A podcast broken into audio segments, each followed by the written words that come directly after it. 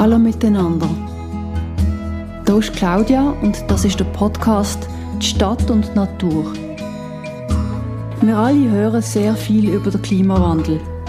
Wir alle wissen, dass die Sommer heißer werden, die Winter vierter und die Stürme stärker.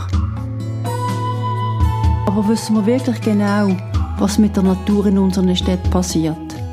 Überall passieren im Moment kleine, manchmal auch große Veränderungen.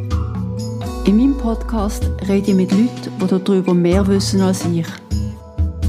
Und vielleicht haben sie auch etwas zu sagen darüber, wie wir alle etwas beitragen könnten zur Natur.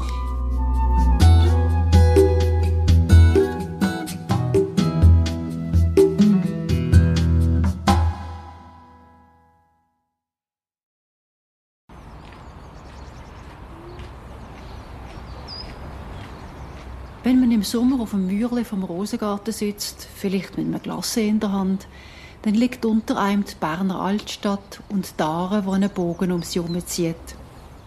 Das UNESCO-Welterbe sieht je nach Licht, Tages- und Jahreszeit immer wieder anders aus. Und man versteht, warum Maler gern das gleiche Sujet immer wieder zeichnen.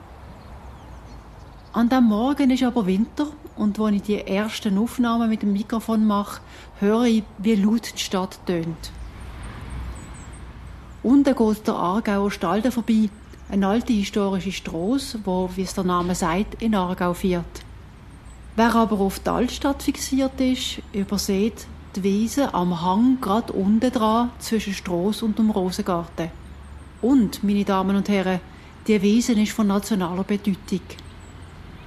Ich treffe den Wolfgang Bischof, Botaniker, Spezialist für Wiesen und einheimisches Saatgut und Unternehmer, der Naturschutzlösungen für Städte, Gemeinden und Landwirtschaft anbietet.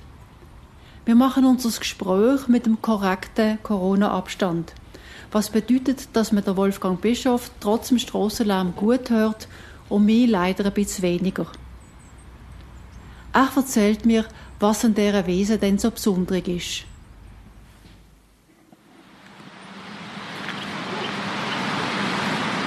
Ja, das ist tatsächlich eine der schönsten Wiesen in Städten, die es gibt, schweizweit. Und sicher auch eine der grössten. Die Magerwiese liegt in einem Steilhang drin. Das ist sehr oft eigentlich eine, eine günstige Voraussetzung, dass sich artenreiche Wiesen überhaupt anfangen entwickeln. Gute Besonnung und dann auch äh, eher magere Böden, die begünstigt werden natürlich durch eben die gewisse Steilheit und die Exposition selber. Geschichtlich gesehen ist es natürlich auch so, dass man diese Flächen, die sehr steil sind, natürlich auch nicht düngt hat, weil Dünger ist bis vor ein paar Jahrzehnten noch Mangelware war. Den Dünger hat man eigentlich nur gebraucht dort, wo man Getreide und Herdöpfel angebaut und alles, was eigentlich Futterwiesen waren oder auch Weiden von Tieren, hat man nicht noch zusätzlich gedüngt. Und darum hat sich da im Laufe der Jahrhunderte eine sehr artenreiche Pflanzengesellschaft können ausbilden die durch das jährliche Mähen, einisch, zweimal, nachher eigentlich so einen schönen Magerwiesentyp hat gegeben. Magerwiesen, oder der Begriff Magerwiesen ist eigentlich so ein Sammelbegriff. Jetzt, hier redet man auch von einer Trockenwiese oder von einer Halbtrockenwiese, wenn man es noch genauer nimmt. Die Halbtrockenwiesen, das sind von den artenreichsten Wiesentypen, die es gibt. Also Wiesentypen oder Lebensräume, etwa 50 verschiedene Typen in der Schweiz. Und die Halbtrockenwiese ist einer der allerartenreichsten. Also typischerweise hat es in solchen Wiesen auch immer Orchideen drin. Oder hier ähm, findet man Orchideen nicht so auffällige, aber dafür zum Teil umso seltenere und spezielle. Einerseits ist das grosse Zweiblatt drin, das ist sehr eine häufige Orchidee. Und wie es der Name schon sagt, hat die Orchidee als Merkmal einfach zwei grosse Blätter, die auf der gleichen Höhe stehen, also botanisch sagt man dem dann gegenständig, so wie zwei grosse Eier, also von der Form her eiförmige Blätter, die so waagerecht abstehen und dann aber einen relativ unscheinbaren Blütenstand, der so grünlich-gelbe kleine Blüten macht, die eben nicht von Bienen oder Schmetterlingen bestäubt werden, sondern eher von kleineren Arten, Käferli, wo Farben nicht so eine Rolle spielen wie bei anderen Insekten. Was mir aufgefallen ist, weil ich dann mal gewusst habe, dass es jetzt von nationaler Bedeutung ist, ist, dass es dort einen so einen Spittel oder einen Rundum hat, der wild aussieht. Kannst du mir kurz erklären, was das ist? Was zum Teil ein wild aussieht oder so ein eher unpflegt, für gewisse Leute, die, die gerne haben, wenn alles bützelt ist, ist, sind die Rückzugsflächen, sagt man denen. Und, oder auch Altgrasflächen oder Altgrasstreifen, tönt ein bisschen weniger schön. Die Rückzugsflächen sind sehr wichtig. Das hat man in den letzten Jahren bewiesen, auch durch wissenschaftliche Publikationen. Gerade wenn gemeint wird, oder, dann verschwindet innerhalb von kürzester Zeit für viele Insektenarten eigentlich Grundlage sei das der Blütenreichtum, aber auch vor allem die Struktur schon allein von diesen Pflanzen, oder, für Spinnen, die zum Beispiel die Radnetze bauen, in diesen Gräslien. Da gibt es verschiedenste Situationen, wo dann eben durch den Schnitt vom Gras wegfallen die Tiere sind ja in der Regel mobil und können dann sich in die Rückzugsflächen zurückziehen und in den Rückzugsflächen selber können ja zum Beispiel Pflanzen, die noch nicht ihren Zyklus abgeschlossen haben, noch nicht Samenreife erreicht haben, können dort auch noch absamen. In der Regel tut man die Rückzugsflächen jedes Jahr ein bisschen an einem anderen Ort her und zum Teil eben sieht es so ein bisschen unordentlich aus, aber Unordnung ist eigentlich oft das Beste zum Erhalt die Artenvielfalt auch im eigenen Garten. Und eben da auf dieser Wiese, man sieht so ein bisschen brünere Flächen, wo noch eben Gras da ist aus diesem Jahr. Und das sind die Rückzugsflächen. Kannst du mir mal sagen, jetzt Magerwesen, die, die, die tut man im Durchschnitt zweimal pro Jahr mähen. Warum tut man sie denn überhaupt mähen, wenn das eben für die Insekten nicht gut ist? Die muss man mähen. Meistens mäht man sie zweimal pro Jahr oder die meisten Standorte haben die Eigenschaften, dass man zweimal muss mähen. Da hier tut man gewisse Bereiche sogar nur einmal mähen. Das ist eben ein, Sonderfall, ein sehr magerer. Wenn man es nicht mähen würde, dann nachher würden mit der Zeit da hier anfangen kleine Bäume und Büsche wachsen, was nicht schlecht wäre in diesem Moment. Aber je länger dass man zuwartet, umso mehr wird sich dann die Fläche auch zum Wald entwickeln. Wenn da hier ein Wald würde stehen, dann wäre das, das ist per se nichts Schlechtes. Aber jetzt gerade hier, in diesem Fall, wo man so eine artenreiche Gesellschaft von Pflanzen und Tieren hat, eben durch die Wiese und nicht durch einen äh, Wald, wenn man eine Wiese erhalten als Wiese, dann muss man sie einfach schneiden. Und je nach Wüchsigkeit und je nach Artenzusammensetzung sind es einmal bei schönen, artenreichen Wesen so eins bis zwei bis maximum dreimal pro Jahr.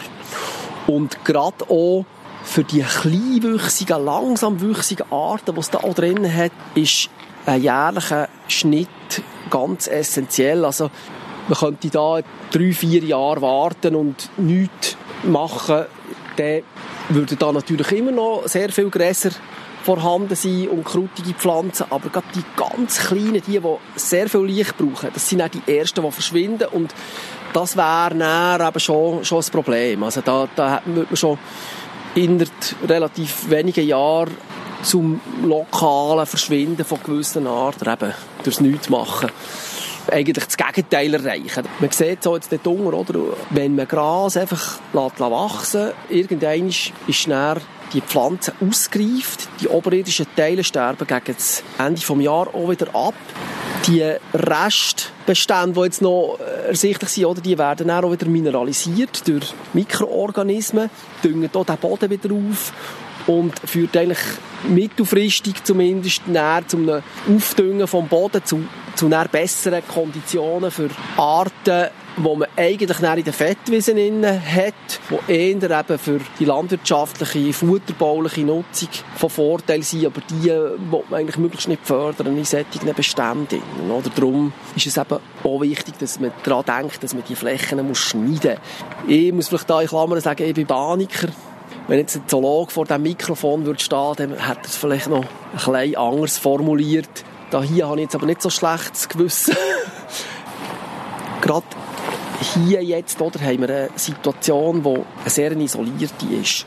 Wir haben eigentlich Siedlung grossflächig rund um die Fläche. Es hat da natürlich auch Insektenarten, es hat auch interessante Insektenarten, aber durch die fehlende Vernetzung da hier rein und auch wieder raus gibt es jetzt da hier was das faunistische Potenzial angeht, ist das noch nicht voll ausgeschöpft. Wenn wir so eine Situation an einem anderen Ort haben, irgendwo am Jura-Südfuss entlang, oberhalb vom Bielersee oder Neuenburger See oder auch sonst im Fricktal, dann hat man dort einfach rein von den Tieren her noch, noch ganz andere Highlights, die man entdecken kann, aber die kommen einfach schlichtweg jetzt hier in diesem Fall nicht daher. Wenn ich mager höre, dann höre ich irgendwie, oh, da hat es nicht viel Nährstoff drin. Wenn ich Fett höre, oh, da hat es ganz sicher einen Haufen. Genau, das, das ist so, je magerer, umso artenreicher. Das ist das ist eine der wenigen Faustregeln, die ökologisch relevant sind. Je magerer, umso artenreicher. Das stimmt zumindest bei den Wiesen. Durch die Tatsache, dass die Böden höchstens ein bisschen Nährstoffe aus der Luft bekommen, die es auswäscht, und nicht noch durch Kunstdünger oder Mist oder Gülle da hier zusätzlich gedüngt werden, haben vor allem Arten eine Chance, die eher langsam wachsen, die kleinwüchsig sind, die sich spezialisiert haben im Laufe der Evolution an eher missliche Umstände. Und von diesen Arten gibt es einfach viel mehr als Arten, die sich auf eine Situation haben eingestellt die sehr nährstoffreich ist. Und die Arten, die sich auf die nährstoffreiche Situation haben eingestellt das sind dann eben die konkurrenzstarken. Das sind auch die, wo zum Beispiel der Landwirt eine Kuh, die 25, 30 Liter Milch gibt pro Tag, die verfüttern Das sind ein paar wenige Grasarten, die sehr schnell wachsen und dann in dem Fall hier jetzt, wenn man sättige hat, und dann eben würde auch noch die fördern durch Düngung, die würden dann eigentlich die kleinen Pflänzchen, die kleinen Arten abschatten und die hätten zu wenig Licht und würden dann eigentlich durch das nicht mehr vorkommen, wie überwachsen werden. Man findet die dann noch zwei, drei Jahre da drinnen, die kleiner wüchsigen Arten, aber die, die, die versticken dann, man sagt das, die, die haben kein Licht mehr und können nicht mehr wachsen, können nicht mehr absamen und dann irgendwann ist, ist dann vorbei. Also sind die weg. Du hast gesagt, für die Landwirtschaft ist es gut, wenn man Fettwiesen hat. Das ist also nicht einfach des Teufels Fettwiesen zu haben. Mit dieser Art und Weise, wie heute die Schweizerinnen und Schweizer konsumieren, mit der Wertschätzung, die man diesen Produkt gegenüberbringt, oft nicht so eine Höhe, eben leider. Das Essen selber hat ja nicht mehr so viel Wert muss man sich auch nicht wundern, oder produziert die Landwirtschaft sehr intensiv und intensiv produzieren heisst immer auf Kosten von etwas anderem. Also das ist dann eben sehr oft die Umwelt, das ist oft auch das Tier selber, wo jetzt wenn nicht optimale Bedingungen hat, teilweise, wenn es um die Tierproduktion geht. Und wenn man jetzt einfach an eine Kuh denkt oder an ein Rind und an eine Situation beim Landwirt, wenn der Bauer die Stalltüren auftut und vor dem Stall aussen stehen zwei gleich hohe Wiesen oder einfach so schöne, so richtig im Moment, wo so noch grün und eben die eine die ist vielleicht ein bisschen weniger grün, eher eine magere Wiese, noch ein bisschen mit anderen Farben drin. Wenn man ein Rindvieh wählen oder? oder eine Kuh, die 25, 30 Liter Milch soll geben pro Tag, die steht immer in eine Fettwiese und geht fressen, die geht nicht in die Magerwiese drin. Natürlich kann man heute auch als Konsument auch mit bestimmen, was man konsumiert und was man für eine Landwirtschaft will. Aber wenn man in die Regal schaut, dann hat es offensichtlich immer noch sehr viele Bedürfnisse, die eigentlich eher nur den Preis berücksichtigen und alles andere weniger. Und in diesem Zusammenhang muss man noch sagen, also die Landwirte selber haben ja gleichzeitig auch den grössten Teil der Magerwiesen in der Schweiz. Egal, ob das Halbtrockenwiesen sind oder auch eher, sagen wir jetzt, leicht feuchte Wiesenbestände, die teilweise auch sehr mager sind. Und sie bewirtschaften dahin, das ist jetzt ein Sonderfall in der Stadt, oder? Und in der Stadt gibt es im öffentlichen Grün je länger, je mehr zum Glück artenreiche Grünflächen. Aber der grösste Teil von unseren artenreichen Grünlandlebensräumen ist natürlich schon von der, von der Landwirtschaft pflegt und, und genutzt. Auch. Das ist auch richtig so. Eine Wiese soll ja auch Futter abwerfen. Eine Weide soll auch da sein, für ein Tier zu ernähren. Wir haben ja daraus eine Wertschöpfung. Wir wollen die auch. Und der Aargauer Stall, die Wiese soll da natürlich möglichst ewig bleiben, in meinem Verständnis. Aber gerade jetzt an anderen Orten habe ich zumindest die Meinung, dass wenn etwas nicht mehr auch einen Nutzen bringt, oder jetzt in Form von Tierfutter, dann ja, ist es schwieriger, da so, da gibt es einfach den naturschützerischen Wert noch, der natürlich gewissen Orten zumindest einfach der Weitererhalt rechtfertigt. Aber sonst haben wir natürlich noch Hunderte von, von Situationen, wo man muss sagen, gut, die Wiese, wenn es die Wiese nicht mehr gibt, dann ist es nicht wirklich schade, oder? Wenn da ein Wald drauf wächst, so what, oder? Dann ist es halt Wald. Wald ist auch Lebensraum für viele Tierarten, oder? Und ähm, für Pflanzen. Also man muss nicht zwingend jede Wiese erhalten, in jedem hinterletzten Schattenloch. bös gesagt. Man, man, muss irgendwie einfach sich bewusst sein, dass das alles eine gewisse Dynamik hat. Der Rosengarten ist einer der schönsten Parks von Bern. Vor langer Zeit war er ein Friedhof. Jetzt hat es dort aber natürlich wunderschöne und viele verschiedene Arten von Rosen, auch Rhododendren, ein Teich, Bäume und so weiter. Der Park wird intensiv und gern von Touristen wie Berner und Bernerinnen genutzt. Wir haben darum zum Vergleich zur Wiesen am Aargauer Stalde auch über den Rasen in der Mitte vom Park reden. Das ist ein Gebrauchsrasen. Man sieht es jetzt, obwohl wir jetzt im Winter da stehen. Es hat Leute, die jetzt sogar noch da drauf sind, wenn man im Sommer hierher kommt, dann hat es da jenste Leute, die sitzen, liegen, spielen auf dieser Fläche. Das Gras, das da drauf wächst, muss relativ viel vertragen, also an, an Tritt und, und, und an Belastung. Die Leute, die sich auf diesem Rasen aufhalten, haben eine gewisse Erwartung, sage ich, oder einen Anspruch. Es muss kurz geschoren sein, damit man ein bisschen schütteln kann, auf Frisbee spielen und schön liegen kann.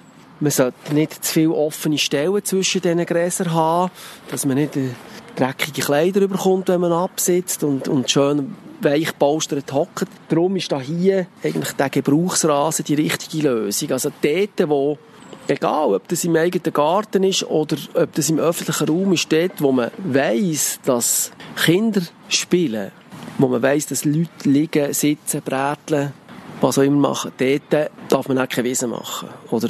Und ein Rasen ist eben eher eine artenarme Fläche, also die besteht nur aus wenigen Grasarten, und klar hat noch ein paar spontan wachsende, sonst so Begleitarten drin, sagt man denen.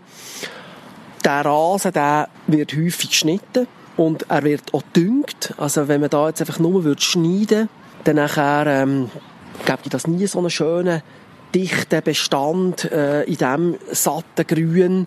Und weiter muss man die Bestände zum Teil auch noch, ich weiß nicht, ob man das da macht, aber ich nehme es an, dann auch wieder im Herbst, ein paar Jahre sicher. Man macht so, so Löcher drin, mit, so wie eine, zylindrische Löcher, wo man dann Sand rein tut, damit Sauerstoff reinkommt und der Boden so auf eine Art zusätzlich gelochert wird. Es nimmt dann so wie Zäpfchen raus und man füllt dann Sand rein, damit das, das, der verdichtete Boden oder dann wieder äh, auch Luft bekommt und dort eigentlich die ganzen Prozesse, die im Boden stattfinden, wunschgemäß ablaufen können etwas, das oft vergessen geht, oder jetzt im Wunschdenken von Leuten, die lieber noch mehr farbige Wiesen würden sehen oder noch mehr Biodiversität. Ich denke, Biodiversität erhöhen oder Grünflächen aufwerten kann vor allem dort, wo nicht ein Nutzen vorhanden ist noch, oder ein anderer Anspruch von, von der Gesellschaft da ist, um die Fläche zu nutzen. Oder wenn es eine Fläche ist, die wie auf eine Art überflüssig ist und es ist heute immer noch Rasen, oder? Dann muss man sich überlegen, ja, was macht man denn mit dieser Fläche wirklich?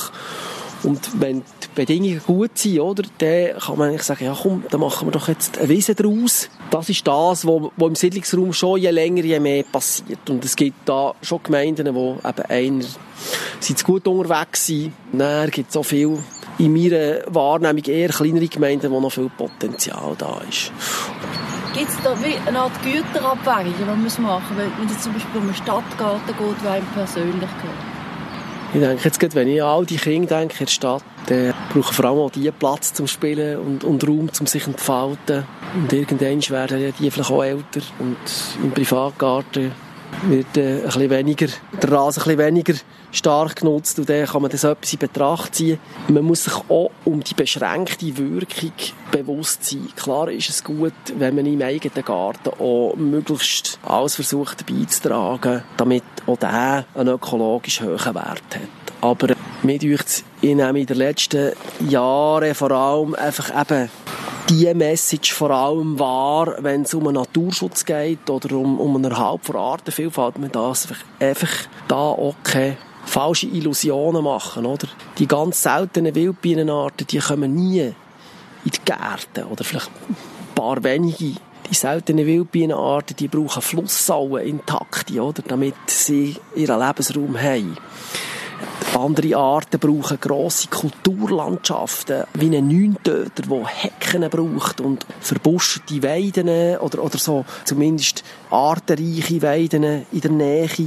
Da gibt es x Beispiele, auch, auch wenn wir an all die Amphibien denken, oder? Die profitieren höchstens marginal von all diesen Aufwertungen in den eigenen Gärten. Natürlich findet so eine Sensibilisierung auch statt für, für dann, ich sage jetzt mal, auch die umfassenderen Probleme, die man hat beim Erhalt von Biodiversität. Aber mir ist es alles ein Anliegen zu sagen, dass einfach die Wirkung eine sehr beschränkte auch ist. Nichtsdestotrotz bin auch ich bemüht, möglichst das Optimum rauszuholen. Bei mir, in unserem Garten, den ich noch als Abwart in unserem Mietshaus pflege, die Wirkung ist, ist eine beschränkte.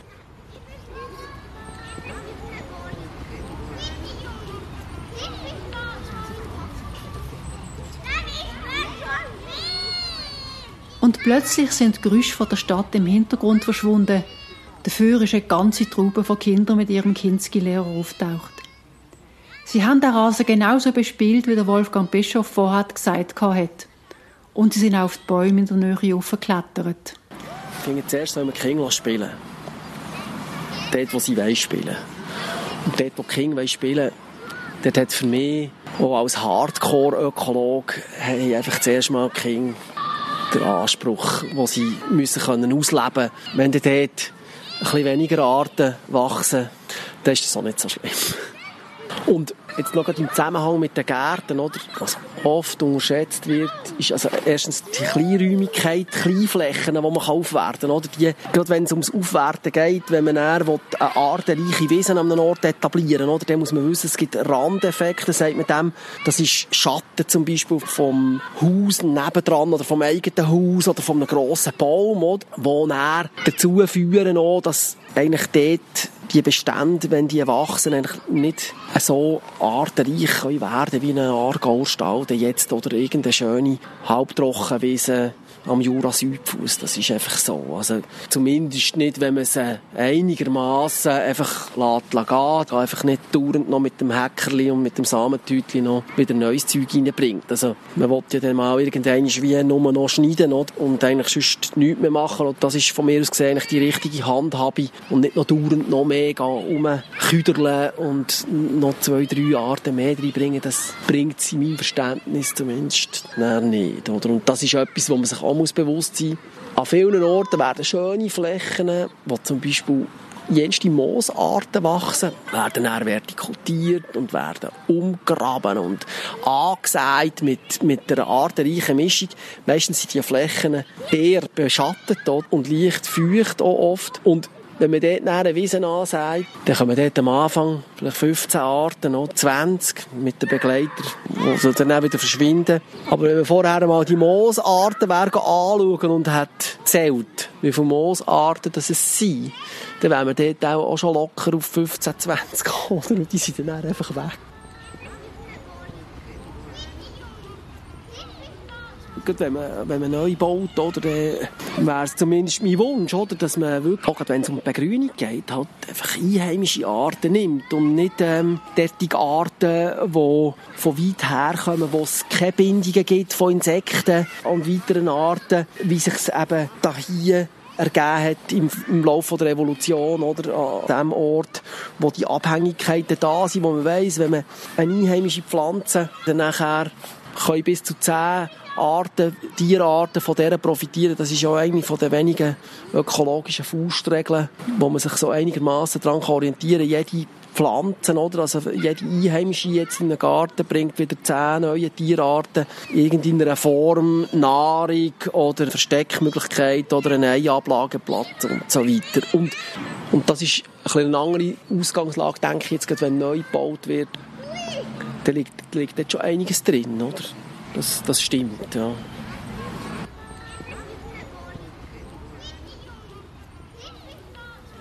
Wir sind dann ein bisschen weiter Richtung Abspeck gegangen und haben auf dem Weg an der Muristrasse gerade nochmal Wiese anschauen. Im Umkreis von nicht einmal 100 Metern gibt es relativ unterschiedliche Lebensräume für Tiere und Pflanzen. Wiese ist nicht gleich Wiese und schon gar nicht gleich Rasen. Wenn man das aus einer botanischen Brille heraus anschaut, dann haben wir hier relativ viele Arten, die wir jetzt in dieser Halbtrockenwiese vom Aargauer Stalden schon nicht mehr haben, weil die Umstände hier bisschen anders sind. Wir haben eine andere Exposition. Sie ist nicht mehr so schön gegen Süden exponiert, die Wiese hier, sondern eher gegen Westen. Das heisst, die Sonne scheint nicht mehr so fest dran. Dann haben wir hier auch ein paar grosse Linden, die auch ihren Einfluss haben durch, durch Abschattung. Und das führt schon dazu, dass wir da hier jetzt eine andere Artenzusammensetzung haben. Also da hier jetzt im Gegensatz zum Beispiel zum Argaustall hat es mehr vom französischen Reihgras oder auch Frommental heisst das. Die Leitart, die aufrechte Trespe, die fehlt zum Beispiel da hier, wo wir dann eigentlich bestandesbildend haben. Das sind dann so kleine Nuancen jetzt innerhalb von ein paar Metern, die eigentlich dazu führen, dass, dass eine Artgarnitur sehr unterschiedlich ist. Da hier haben wir jetzt auch ein bisschen weniger Arten pro Quadratmeter oder, oder pro 100 Quadratmeter, was auch immer, als dort hinten. Weil da hier jetzt ihr Tendenz schon eher ein bisschen die konkurrenzstärkeren Arten kommen. Also wir haben ein bisschen mehr Nährstoffe im Boden auch und nicht so extreme Umstände wie im Aargaustalden mit der Hitze im Sommer und dieser starken Bestrahlung auch, je nachdem, wo gewisse Arten zum Beispiel auch schon ein bisschen zu arbeiten machen. Ich habe immer so den Eindruck, dass ähm, bei den Magerwiesen gibt es Stellen, wo wirklich nichts wächst oder wo es leer ist und dass das eigentlich auch ein Ort ist, wo so Pionierpflanzen kommen können. In der Regel sind das immer die besten Stellen natürlich für, egal ob Pioniere oder auch andere Pflanzenarten, Keimlinge von den bestehenden Pflanzen, die wir haben einem Bestand drin. Das sind ja alles jetzt in diesen Wiesen mehrjährige Arten oder fast ausschließlich. Es gibt ein paar Ausnahmen. 95 bis 98 Prozent von diesen Pflanzen sind mehrjährige Arten. Und Pioniere sind eigentlich nur kurzlebige Arten. Wenn eine Wiese ein bisschen gestört ist durch verschiedene Einflüsse wie Tritt oder sagen wir auch, äh, entlang von, von so aus gelaufenen Wegen bewiesenen, hat man dann zum Teil Pioniere drin. Die können natürlich an solchen Stellen im offenen Boden besser kommen. Aber die verschwinden dann auch wieder.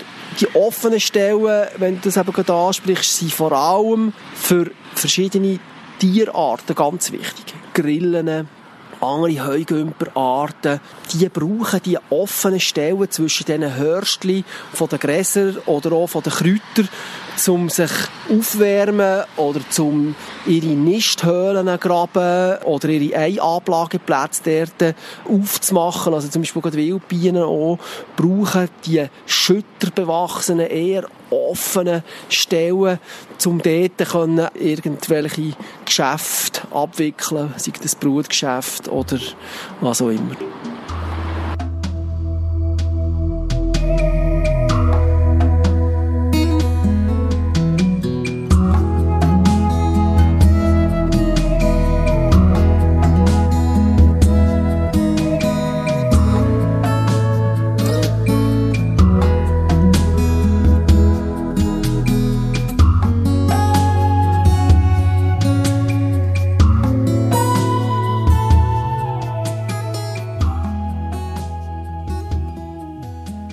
Schluss haben wir uns noch in einen wärmeren Kulturraum zurückgezogen für den letzten Teil des Gesprächs.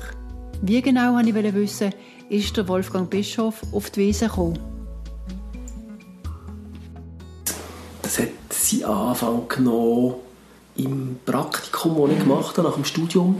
Da bin ich in ein Büro gekommen, das sich vor allem um artenreiche Wesen im Landwirtschaftsgebiet gekümmert hat, wo im Kanton Aargau für den Kanton mit Landwirten Verträge hat abgeschlossen, so gesamtbetriebliche Verträge, damit die möglichst einen hohen Standard an ökologisch wertvollen Elementen und Flächen entweder noch weiter etablieren oder zumindest das, was sie haben, schon erhalten. Dort hat es mich voll gepackt. Ja. Also, und dann habe ich im weiteren Verlauf äh, von meiner beruflichen Laufbahn eigentlich immer ja, mit Wissen zu tun gehabt, dass sie ja auch neben dem Wald und neben ein paar weiteren die anteilsmässig wichtigsten Flächen, also Grünflächen und ich arbeite auch heute noch eigentlich mehr mit Landwirten als im Siedlungsraum. Jetzt äh, hast du ja Spezialisierung mit diesen Wiesen und darüber hinaus sogar noch eine regionale Spezialisierung, sagen wir jetzt mal von der Stadt Bern, weil du gehst da regelmässig Sömle ernten. Es ist wichtig, dass man regionales Saatgut verwendet und ich habe immer wieder solches Saatgut eigentlich wollen, auch gerade in den Kurs, wo wir die jeweils Wiesen auch aufwerten mit Saatgut eigentlich solches Saatgut einsetzen und ich habe nie jetzt hier in der Region solches Saatgut gefunden und dann habe ich auch gesagt, dann probiere ich es halt selber. Und seit letztem Jahr bin ich mit verschiedenen Maschinen unterwegs. Das sind so Maschinen, die entweder die reifen Samen aus einer Wiese wie rausschlagen oder rausbürsten in ein Auffanggefäß, in so eine Wanne oder in einen Stoffsack hinein. Ja, jetzt habe ich das Saatgut und das steht für meine eigenen Projekte, aber auch für Projekte von, von Dritten zur Verfügung. Ich hoffe, das sei jetzt nur der Anfang gewesen. Also nächstes Jahr wollte ich weiterfahren und ich bin nicht nur in der Stadt Bern Wiesen am Beernten, sondern eigentlich im ganzen Kanton oder auch schon äh, im Kanton Freiburg jetzt unterdessen tätig gewesen. Warum muss man denn eigentlich lokales Saatgut haben? Warum ist es besonders produktiv? Wenn man Samen gewinnt aus einer Pflanzengesellschaft, die sich an einem Ort etabliert hat, dann nachher kann man davon ausgehen, dass man einerseits eine Artenzusammensetzung hat, die diesem Standort entspricht und andererseits, dass sich die Arten dieser Situation hier haben angepasst. Wenn wir davon ausgehen, dass eine Pflanze hier jetzt konkret am Aargauer Stalden beispielsweise an einem mageren Boden, an einer starken Besonnung hier in Bern mit diesen weiteren Bedingungen ausgesetzt ist, dann nachher sind die Bedingungen eben anders als zum Beispiel im Berner Oberland, wo man durchaus auch gewisse Arten, die sie im Aargauer Stalden hat, auch wieder findet, in den Bergwiesen drin zum Beispiel.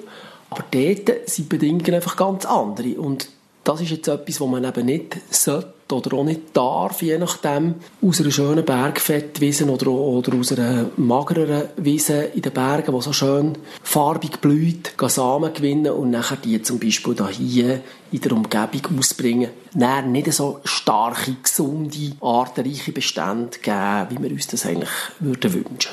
Und was als letztes noch dazu kommt, ich finde, Diversität, also die Vielfalt von diesen Wiesen, die bildet man eben am besten ab, indem man in der Umgebung meinetwegen auf verschiedene Wiesen sogar geht Samen sammeln. Wichtig ist, dass die Wiesen ursprünglich sind, dass es nicht Wiesen sind, die vor ein paar Jahren mit einer Samenmischung angesät wurden, die man im Handel kaufen konnte, sondern dass es wirklich wie der Aargauer Stalden oder andere Wiesen hier in Bern und in der Umgebung einfach Sättige sind, wo man weiss, die sind natürlicherweise durch die traditionelle Bewirtschaftungsform von früher einfach so entstanden. Und dann hat es halt meinetwegen die eine oder andere Art vielleicht nicht drin, aber die hat es meinetwegen halt auch nicht. Ich finde das auch nicht so schlimm. Dann hat man halt zwei, drei Arten weniger dafür, also was in diesen Standardmischungen schon gibt. Dafür hat man auch einiges mehr an weiteren Arten, die eben zum Beispiel nicht in diesen Standardmischungen drin sind. Weil die Mischungen in der Schweiz eigentlich egal bei welchem Hersteller, dass man die kauft, die sind immer sehr ähnlich. Oder? Das ist immer ein Gemisch von sehr vielen Arten, wo man auch recht vielfältig einsetzen kann, also an unterschiedliche Standortbedingungen anpasst, eigentlich kann ausbringen, weil eben das Gemisch so breit ist. Aber kommen tun dann eigentlich nur 20, 30 Arten aus dem Set von 60, weil einfach der Rest dann diesen Gegebenheiten nicht entspricht. Und ich habe eigentlich noch weitere Arten, die vielleicht ein bisschen weniger schön oder offensichtlich blühen, noch reinbringen. Und das ist für mich Vielfalt, das ist für mich Abwechslung. Das, was ich aktuell sehe in der Landwirtschaft und auch im Siedlungsraum, bei all diesen Aufwertungen, das sieht immer gleich aus. Logisch, es ist ja immer wieder der gleiche Mischungstyp dahinter. Und das finde ich unterdessen fast das wichtigste Argument, dass wir einfach, wenn wir von Vielfalt reden, halt eben auch Vielfalt müssen können so noch zusätzlich eben gestalten weißt, was ist zum Beispiel eine optimale Wiesenpflege? Jetzt, weißt, es gibt, also wir haben es zum Teil schon angesprochen, oder? Es gibt so ein paar wenige eigentlich Grundsätze, wo man sich daran halten kann, oder? Man muss einerseits die Wiesen schneiden, oder? damit es eine Wiese bleibt und nicht irgendeinen anderen Lebensraumtyp gibt. Dann weiss man aber, man darf auch zum Beispiel nicht zu tief schneiden. Jetzt gerade die Wiesen, da sagt man so 7 cm Höhe. Und dann darf man sie vor allem nicht mit gewissen Gerätschaften schneiden, die heute noch häufig gebraucht werden. Oder sehr oft sieht man noch den Gebrauch von Fadenmäher oder Motorsensoren werden die auch genannt. Das ist ein Gerät, das einfach alles kaputt macht. Also Pflanzen weniger, aber alle Tiere, die dann dranhängen. Vor allem, wenn man das im Sommer oder im späten Frühling oder einfach zu einer Zeit macht, wo es draussen noch lebt. Oder wenn man im Winter oder im Spätherbst, wenn sich eigentlich die Fauna schon zurückgezogen hat, mit so einem Gerät unterwegs ist und etwas abschneidet, ist es weniger problematisch, als wenn man mit im Sommer ein Steilboard mit dem geht mähen, weil dann verhackt man Blindschleichen, man verhackt eigentlich drei Viertel von der ganzen Vegetation, von allen Schmetterlingsraupen, von allen kleinen Heugümperlärvchen. Und das ist etwas, was heute immer noch viel zu häufig passiert. Und weitere Grundsätze sind eben auch noch, ist nicht gut, wenn man es nicht verwertet, irgendwo aufschichten zu einem Haufen. Das ist immer eine super Struktur für Tiere, um sich zurückzuziehen. Rückzugstreifen stehen, wenn nicht alles mähen aufs Mal, sondern entweder, wenn es geht, nur die Hälfte oder wenn es muss sein, dass möglichst viel gemeint wird, dann zumindest 10% Das ist so eine Faustregel, lass stehen und erst beim nächsten Mal, wenn man dann durchkommt, mähen und bei dem zweiten Mal, wo man dann geht mähen, eben wiederum an einem anderen Ort die 10% lassen und im Herbst auch beim letzten Schnitt falls man noch das dritte Mal mäht, zum Beispiel eine schöne Wiese, dann wiederum eben die 10% stehen wo dann auch der Winter durch bleiben stehen, so wie wir es jetzt im Aargauer Stalden auch gesehen haben. Was macht jetzt eigentlich der Klimawandel mit der Flora, sagen wir in der Stadt, wo ohnehin schon Stressbedingungen ausgesetzt ist? Was passiert jetzt, sagen wir mal, mit einer Magerwesen, wenn es jetzt heißer wird zum Beispiel, vielleicht zeitweise auch einfach nässer und stürmischer? Geht das über Generationen, bis sich da, sagen wir mal, unsere Flora angepasst hat, oder spürst du das jetzt schon? Ich denke, das Spüren und das Sehen, das ist schwierig oder sehr stark halt von einer eigenen, vielleicht auch verklärten Wahrnehmung geprägt. Ich weiß nur von wissenschaftlichen Studien, die das schon ziemlich gut haben aufgezeigt, vor allem auch in höheren Stufen, oder, wo, wo viel sensibler, die Vegetation viel sensibler reagiert. In der Stadt haben wir ja schon jetzt sehr spezielle Bedingungen, vor allem auch zum Beispiel durch den schnellen Wechsel, den es gibt von einer Besonnung zu einer Abschattung, je nachdem dann wieder zu einer Besonnung, durch einfach Häuser äh, oder Gebäude im Allgemeinen, wo, wo halt einfach da stehen und je nachdem auch stark Einfluss haben auf die Vegetation rundum auch gerade zum Beispiel durch den Umstand, dass, dass der Wind zum Beispiel auch abgelenkt wird. Also die Situation in der Stadt ist zumindest für gewisse Pflanzen sicher nicht eine einfache. Aber gerade die Arten, wie ich es auch erwähnt habe, dort im Aargauerstal, das sind ja eigentlich solche, die Stress in einem gewissen Maß auch gewöhnt sind, sich darauf spezialisiert haben wenn man einfach davon ausgeht, dass es im Sommer vor allem heißer und trockener wird, oder, dann sind das die Arten, die man dort im Aargauerstalden findet, eigentlich derige, die, die sich vielleicht auch in den anderen Beständen ein bisschen besser könnten halten, wo es ihnen jetzt noch nicht so gut würde gehen, weil die Situationen noch zu wüchsig sind. Oder wenn es dann in diesen eher wüchsigeren Wiesen im Sommer mal so richtig trocken und heiß wird, dann, dann gehen viele von diesen Individuen ein. Von, dann gibt es eben den offenen Boden und das Potenzial für neu, Neues zum Wachsen.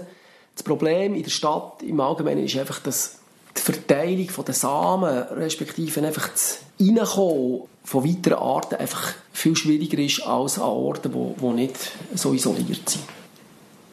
Jetzt vielleicht, wenn man es einfach auf einen Siedlungsraum bezieht, eher von Vorteil ist, ist dass durch die Umstände, die der Klimawandel bewirkt, aktuell eigentlich eher mediterrane Arten werden profitieren. Das gefällt ja vielen Leuten, das gefällt auch vielen Botanikern, oder? Es hat jetzt viele Arten, aber aus diesen Trockenwiesen, wo man vielleicht aktuell noch im Wallis muss anschauen muss, dass man es überhaupt findet in der Schweiz. Oder vielleicht irgendwann, ich hoffe es natürlicherweise, vielleicht mal dann den Weg finden, daher sich eben könnten etablieren Aber was natürlich verschwindet, ist eigentlich eher die Vegetation, die es gibt in dem Moor oder die, die viel Wasser braucht, die, die gleichzeitig aber auch wenig Nährstoff verträgt, also Hochmoorvegetation, Flachmoorvegetation, das wird die, werden die Lebensräume sein, die am ehesten unter dem Klimawandel leiden, neben den Wäldern.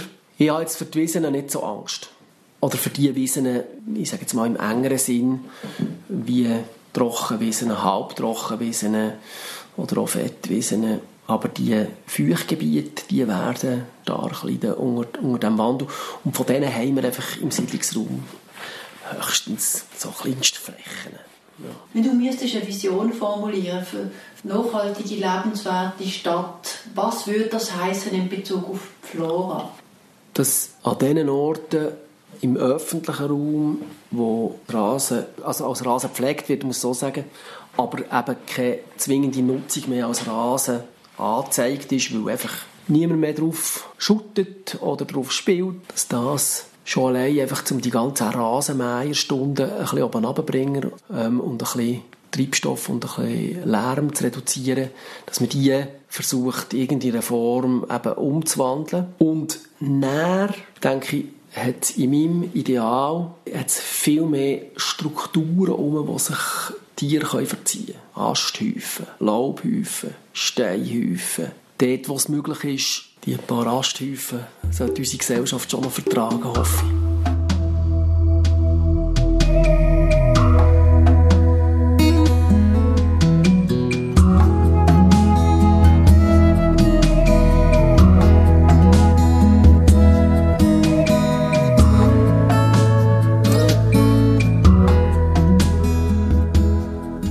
Siebte Folge von Natur und Stadt und ich hoffe, dass sie Ihnen gefallen hat.